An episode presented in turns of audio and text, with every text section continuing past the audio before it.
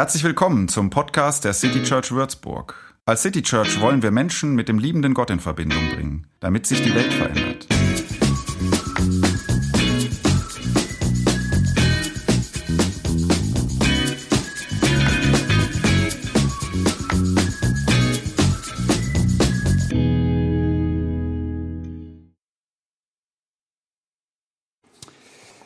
Ihr habt wahrscheinlich mitbekommen, weil es ähm, durch die Medien ging vor ein paar Tagen, ähm, dass 100 Angestellte der katholischen Kirche sich öffentlich geoutet haben. Ähm, es gab dazu einen Film in der ARD-Mediathek, äh, der hieß ähm, Wie Gott uns schuf. Findet ihr immer noch unter diesem Titel? Und es gibt auch die Initiative Out in Church, die sozusagen da drüber steht. Ähm, für eine Kirche ohne Angst ist da der Titel oder der Untertitel. Für eine Kirche ohne Angst. Lohnt sich das mal anzuschauen ähm, in der ARD-Mediathek. Äh, ich als Freikirchler, ich tue mich ein bisschen schwer oder finde, ich habe nicht das Recht dazu, meinerseits irgendwie eine andere Kirche zu kritisieren. Aber das Wagnis ähm, dieser Leute, das nötigt einem schon Respekt ab und ihre Geschichten ähm, Mitgefühl. In der Mediathek findet ihr nicht nur diesen Film, sondern ihr findet auch 100, diese 100 kurzen Interviews mit diesen Personen. Und ähm, was diese Geschichten eint, es sind Geschichten des Nicht-Dazugehören dürfens. Und darum sind es natürlich Geschichten vom Verstecken, vom, von Verletzungen, natürlich von Scham und Angst. Und es sind aber auch irgendwie auf eine andere Weise sehr schöne Geschichten, weil sie den Mut und die Kraft von Menschen zeigen. Für eine Kirche ohne Angst.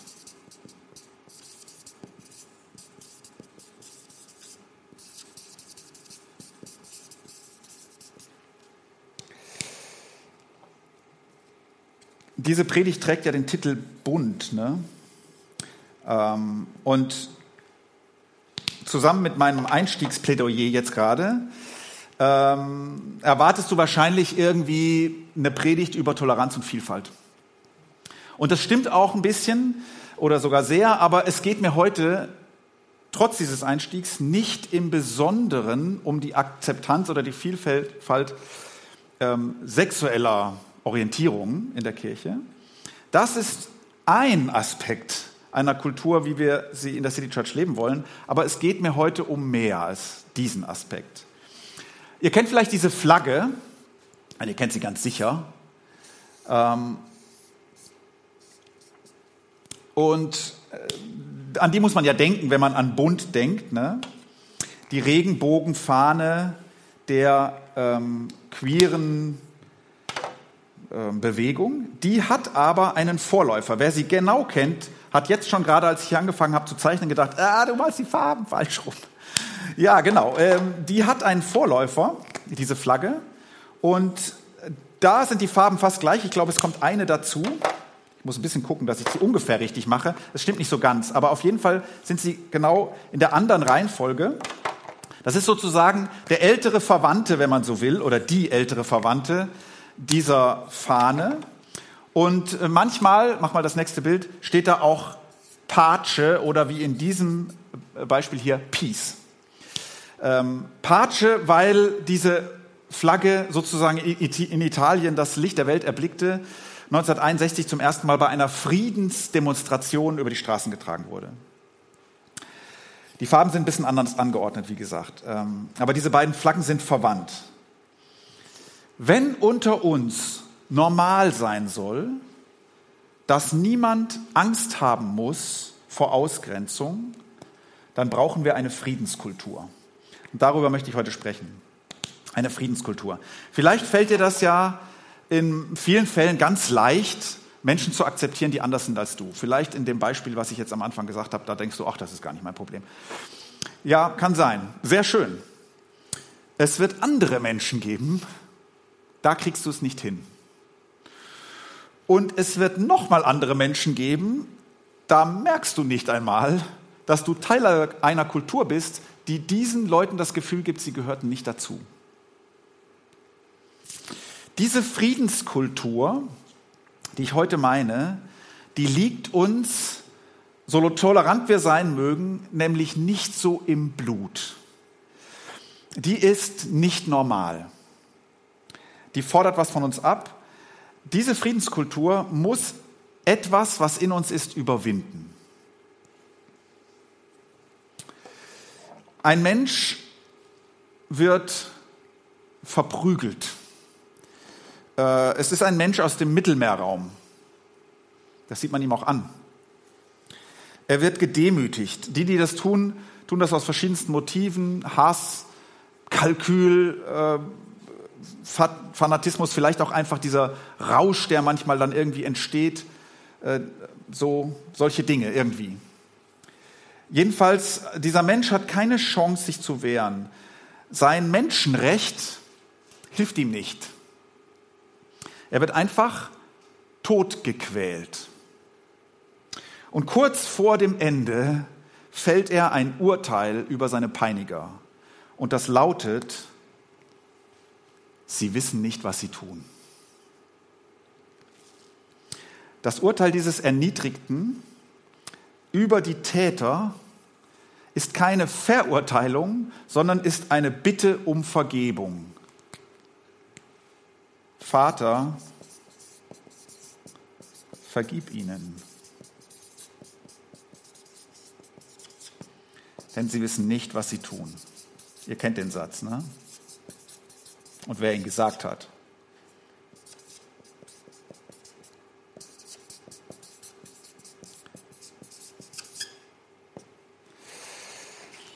Jesus betet diesen Satz, das kriege ich das jetzt hier noch hin, ja, am Kreuz.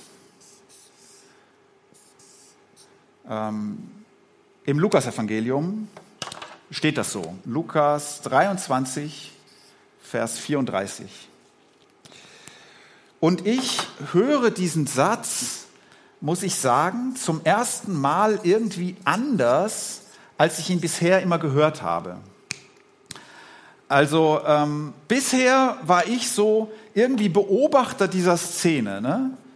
ähm, in dieser Passionsgeschichte. Da sind irgendwie die Täter hier ähm, und da ist das Opfer. Und das Opfer sagt etwas über die Täter, diesen Satz nämlich. Und ich stehe hier und denke, wow. Ähm, auf einmal, jetzt in dieser Vorbereitung hier für heute, höre ich den Satz, als ob der auch mir gilt. Also als ob ich nicht so abseits hier stehe und mir diese Szene, diese brutale Szene angucke, sondern als ob der auch mir gilt, als ob ich irgendwie näher hier drüben bei den Tätern bin. Ich höre ihn und frage mich, wie oft habe ich eigentlich schon nicht gewusst, was ich da gerade tue? Als ich etwas tat, was irgendjemandem das Gefühl gab oder das Wissen, er ist hier nicht erwünscht. Wie oft ist das Böse, was hier passiert, wie, oft ist das Böse eigentlich das, was Leute tun, ohne zu wissen, was sie tun? Und wenn das relativ oft so ist, warum sollte ich meinen, ich wäre dann nicht auch einer, der ab und zu Dinge tut, ohne zu wissen, was er da tut und die nicht gut sind? So, sicher, du und ich, wir, wir kreuzigen keine Menschen. Ne? Und deshalb äh, findest du vielleicht auch jetzt eine Predigt, wo, wo das Kreuz im Mittelpunkt steht, irgendwie deplatziert in einer Predigt über Frieden und, und Bund und Vielfalt oder sowas. So, ich meine, in diesem Geschehen und in diesem Satz und in dem, der diesen Satz sagt, liegt die Kraft für eine Kirche ohne Angst. Lukas hat ähm, in seinem Evangelium diesen Satz äh, aufgeschrieben. Ähm, ich glaube, er steht nur bei Lukas. Ähm, und er beschreibt also in der Kreuzigungsszene, da nennt er diesen Satz. Und jetzt kommt eine Einschränkung. Wahrscheinlich hat Lukas diesen Satz in seiner Kreuzigungsszene geschrieben. Denn es gibt alte Abschriften, Da fehlt dieser Satz. Ausgerechnet dieser Satz fehlt da. Das ist so. Ähm, das ist in, der, in, den Evangelien gar nicht so selten so. Wir haben ja nicht die Originaltexte. Ne? Wir haben ja nicht das Papyrus, auf das Lukas irgendwie seine Buchstaben da gemalt hat. Dieses Papyrus ist längst ver, zu Staub zerfallen. So.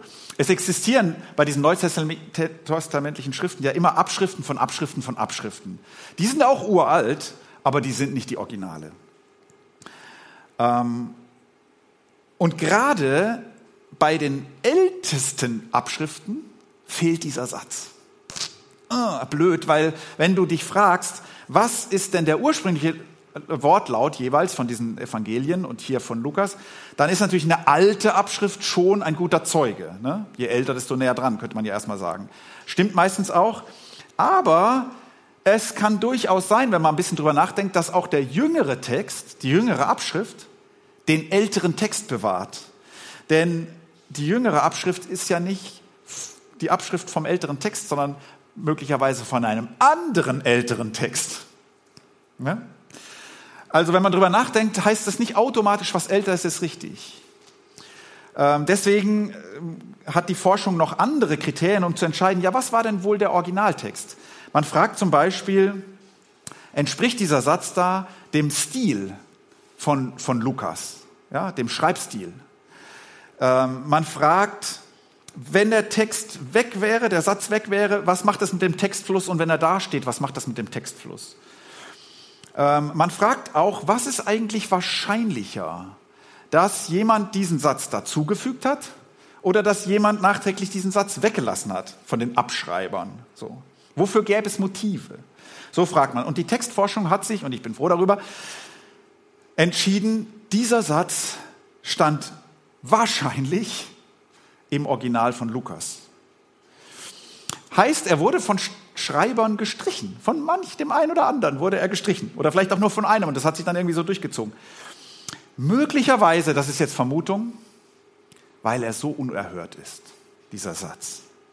Einem, dem man schlimme Gewalt, schlimmste Gewalt antut, wird von denen, ähm, und jetzt Klammer auf, von denen man sich jetzt im mittlerweile entstandenen Christentum auch ein bisschen abgrenzen will, ja, gerade die äh, begnadigt er oder, oder äh, für die betet er, der, dem so schlimme Gewalt angetan wird. Ja? Der betet für seine Täter, von denen man sich jetzt möglicherweise ein bisschen abgrenzen möchte im jungen Christentum und denken möchte, die wussten doch genau, was sie taten. Die wussten doch genau, was sie taten. So mag es gewesen sein. Jedenfalls das Gebet, das Jesus hier im Lukas-Evangelium spricht, liegt genau auf der Linie mit dem, was Sarah gerade vorgelesen hat. Ne? Liebt eure Feinde und betet für die, die euch verfolgen. Jesus weigert sich, Menschen zu verurteilen. Er weigert sich mit, ein, mit seinem ganzen Sein, das zu tun, äh, bis zum letzten Moment. Am deutlichsten wird seine Weigerung, andere Menschen zu verurteilen, am Kreuz. Und das hier, das ist nicht normal. Das ist nicht normal. Ähm, normal ist zu denken, wir und die anderen. Das ist normal. Irgendwo las ich letzte Woche den Satz, wir wissen erst, wer wir sind, wir Menschen, wenn wir wissen, wer wir nicht sind und gegen wen wir sind. Ich weiß nicht mehr. Vielleicht hat ihn Dr. Michael Blume gesagt. Ähm, ich habe einen Podcast von ihm gehört oder mit ihm gehört und den hatte ich beim Vorbereiten im Ohr. Und falls jemand von euch diesen Podcast auch gehört haben sollte, wird er manches hier wiedererkennen. Vielleicht hat der das gesagt, ich weiß nicht mehr. Normal ist leider dualistisch zu denken für uns Menschen. Also polarisierend in zwei Gegensätzen. Und jetzt will ich noch mal ein bisschen zeichnen, das ist dann das letzte. Und da muss ich mich ein bisschen konzentrieren. Ich habe gedacht, wie kann man Dualismus zeichnerisch ähm, machen? Und ich hoffe, man erkennt jetzt, dass das ein Schachpferdchenspringer ist. Weiß. Und der Dualismus denkt immer in diesen Gegensätzen. Ähm, Und man kann jetzt mal überlegen, was, was sind so Gegensätze? Ne?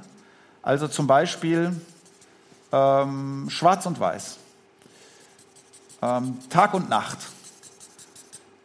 Kommunismus und Kapitalismus oder links und rechts. Ähm, Körper und Geist, das wäre so ein ganz alter Dualismus.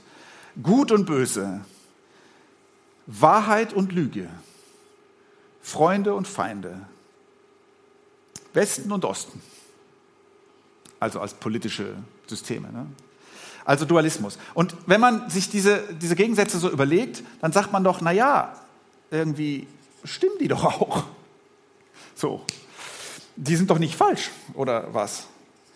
Sogar Gott denken viele so. Wir sagen dann Himmel und Hölle. Wir sagen dann Gott und der Teufel. Denn irgendwo muss das Böse ja herkommen. Also irgendeiner muss schuld sein.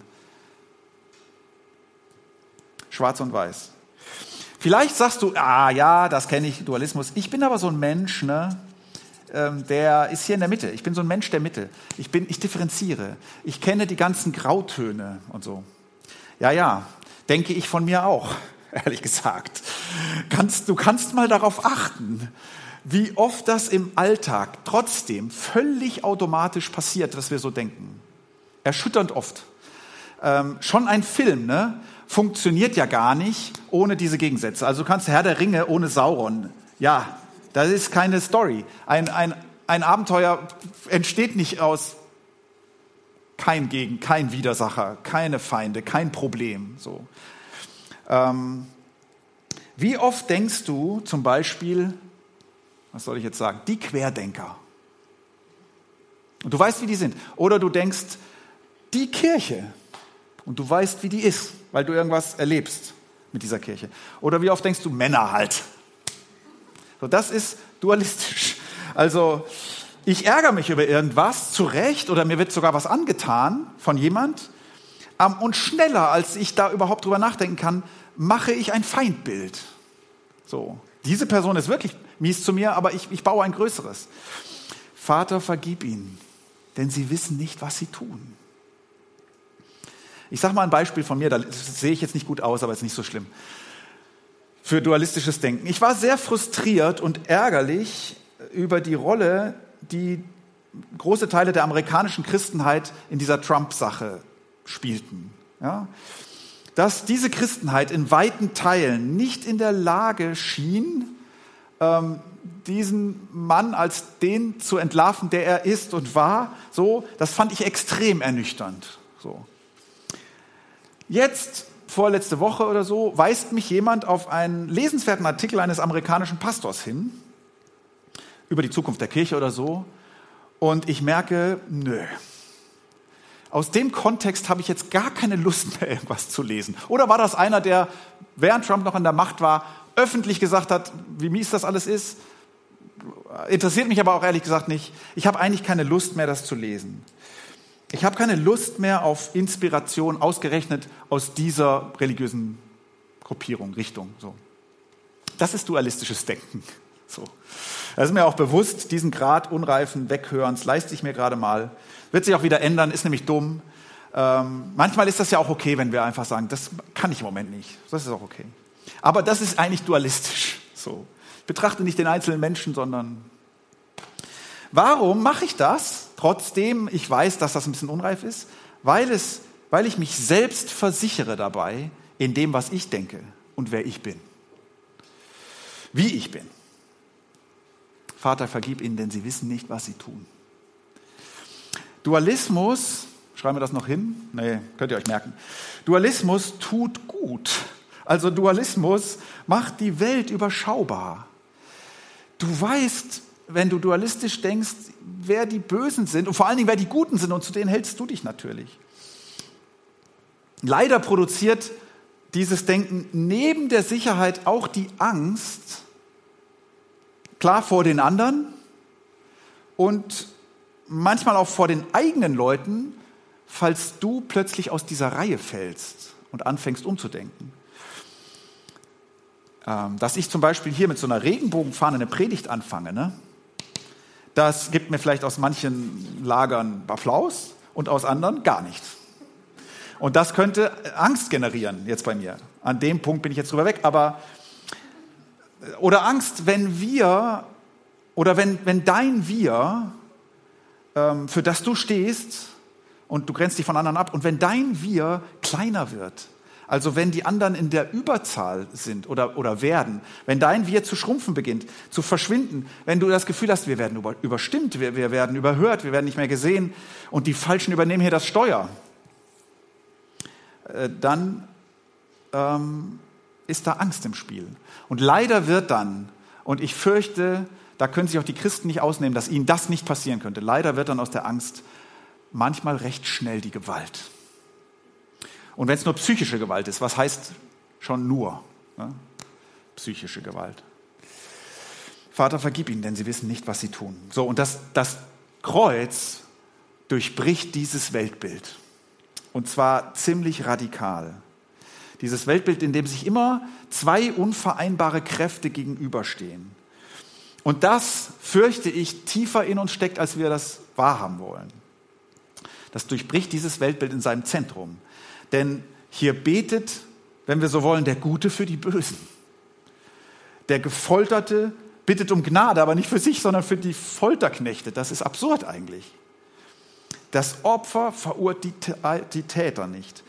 Normal ist das nicht. Und das würde uns auch kolossal überfordern. Bei weitem. Aber du kannst mal drüber nachdenken. Da, wo du das ein bisschen versuchst, dich hier in die Mitte zu stellen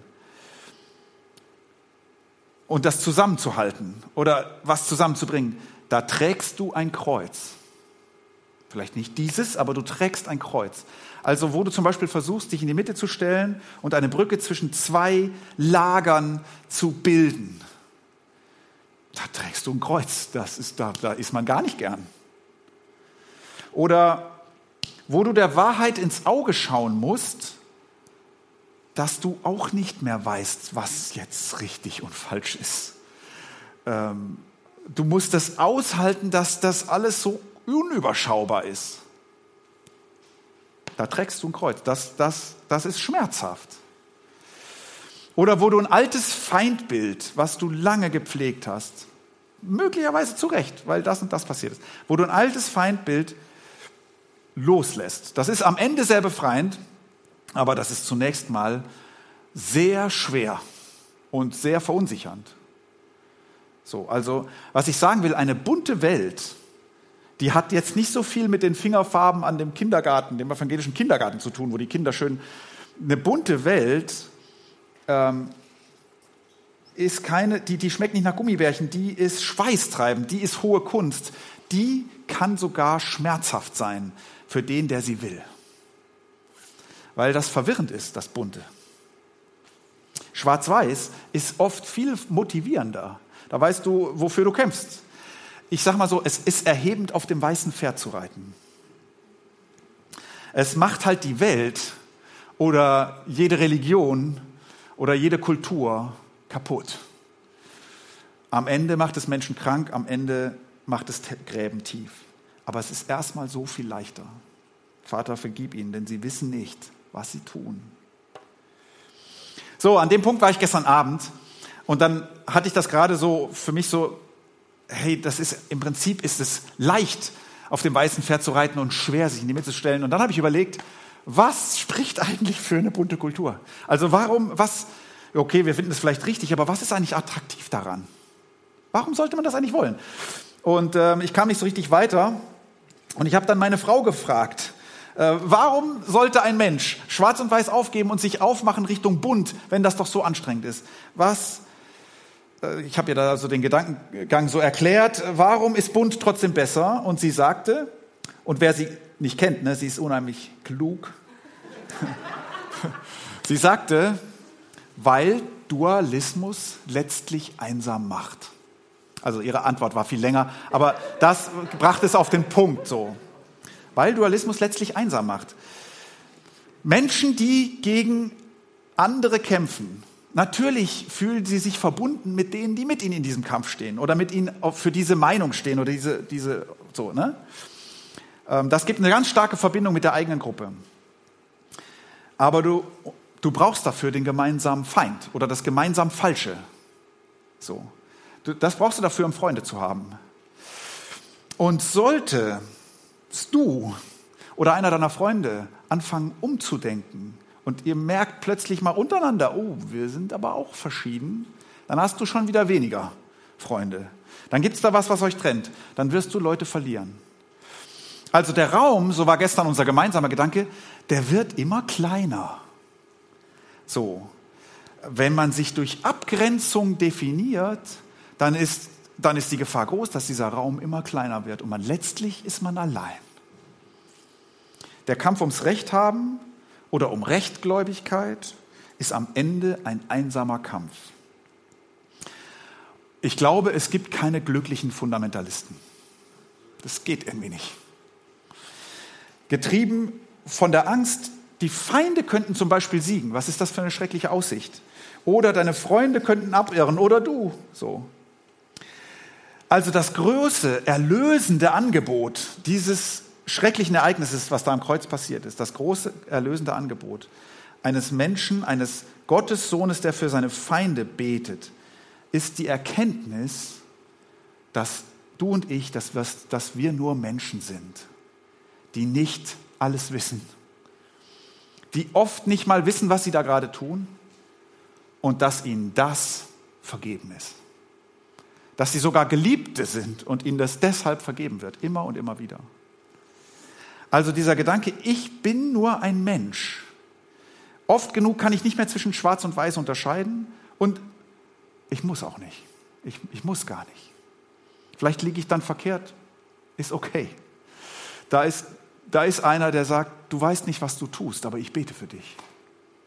Ich bin nur ein Mensch, der aufhören darf zu urteilen, weil über ihn auch nicht geurteilt wird. Ich bin nur ein Mensch. Ich bin vielleicht ein Mensch, der anders ist als viele andere. Und hast du das mal gemerkt, dass du, dass du anders bist als alle anderen? Manchmal merkt man das und denkt, oh. so, aber, aber der göttlich geliebt ist. So, dessen Farbe gerade in der, unter, im Unterschied zu den Farben des anderen erst richtig aufleuchtet. Ich bin nur ein Mensch. Ich bin vielleicht verunsichert durch all die Schattierungen, die es hier gibt, oder durch all die Farbspektren so und Meinungen und Widersprüche und ich weiß mich da gar nicht recht. Manchmal bin ich sogar verunsichert, dass aus bösen, dass, dass aus bösen Motiven gute Dinge passieren. Oder dass aus guten Motiven böse Dinge passieren. Das verunsichert zutiefst. Und das Kreuz sagt mir, du darfst verunsichert sein. Du musst die Welt nämlich nicht retten. Ich rette sie für dich. Denn Gott ist Gott und wir sind es nicht. Und wir sind Geschöpfe und das ist gut. Und es gibt gar keinen ewigen Kampf zwischen Gut und Böse, in dem du dich auf die gute Seite schlagen musst. Den gibt es. Das ist ein Mythos. Es gibt gute Mythen übrigens, aber das ist kein guter. Den gibt es gar nicht. Sondern es gibt den einen, bei dem alles zusammenkommt. Und der dir am Kreuz sagt, sie wissen nicht, was sie tun. Zum Schluss, wie gut lebt jetzt unsere Kirche diese Kultur, diese Friedenskultur? Einer unserer acht Werte lautet, ein bisschen selbst überzeugt, sage ich mal, wir machen das Dazugehören einfach. Ja. Nicht, was Menschen voneinander unterscheidet, sondern was sie eint, wollen wir betonen. Super Satz. Und dann werden wir ein bisschen vorsichtiger, wenn man genau zuhört. Darum versuchen wir, kulturelle und soziale Grenzen zu überwinden und vielen, weil wir ahnen, es, es wird nie für alle klappen irgendwie, wir sind nur Menschen, aber vielen ein Stück Heimat zu bieten. So, und ich wüsste ein paar Beispiele für die Buntheit unter uns und ich wüsste auch ein paar Beispiele für gewisse Einfarbigkeiten. Ich habe gedacht, ich verzichte heute auf die Beispiele. Bunt, so viel ist sicher, passiert nicht automatisch oder weil man sich so einen Wert gibt. Für bunt muss man was tun. Ich glaube aber, das fängt nicht bei der Kirche an oder bei der Organisation der Gruppe, sondern letztlich fängt es bei dir und bei mir an. Und das ist so mein, mein Step, den ich dir zum Schluss mitgebe. Wenn du was ändern willst, dann fang einfach mal so an. Frag dich, ob du auch gemeint sein könntest bei diesem Satz, vergib ihnen, denn sie wissen nicht, was sie tun. Also das zu erkennen, ich weiß oft auch nicht, was ich tue, aber ich bin göttlich geliebt. Das ist ein Anfang und das macht frei. Und dann, zweiter Schritt, schau dich um und überleg, wem gegenüber tappe ich in die Dualismusfalle? Wem gegenüber? Ich, ich sehe, was da Leute sagen und tun so und dann glaube ich zu wissen, wer die sind. Und dann denke ich, wir und die. Wem gegenüber tappe ich in die Dualismusfalle? Denn vielleicht sind das auch nur Leute, die nicht wissen, was sie tun. Und die wie ich und du göttlich geliebt sind. Und wenn du die Falle siehst, in die du da tappen könntest, dann wäre der Pro-Tipp, halte den Mund und sprich ein Gebet für sie. Amen.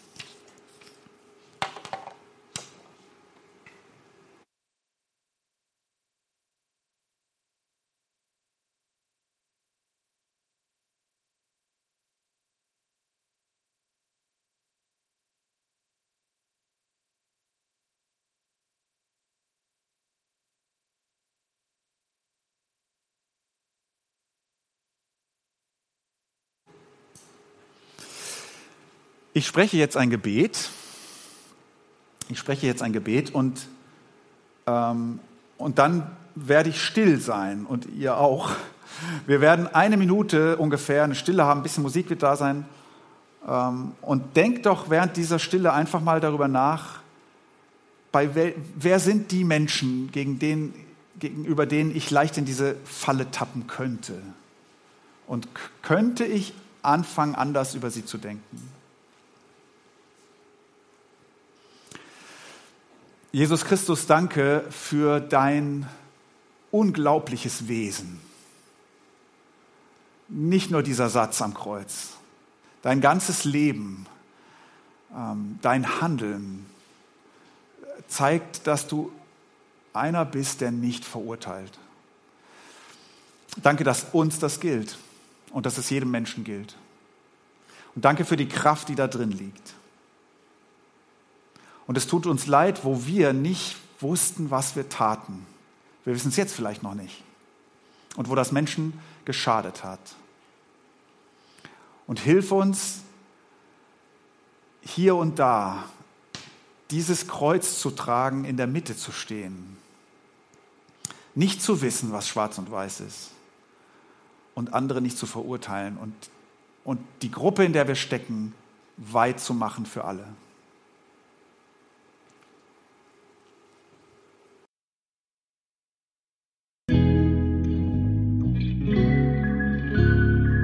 Mehr Infos zu dem, wer wir sind und was wir machen, kannst du unter citychurch.de nachlesen. Wenn du uns unterstützen willst, und wir brauchen Unterstützung, findest du Informationen dazu in den Show Notes oder unter citychurch.de-spenden. Vielen Dank und bis zum nächsten Mal.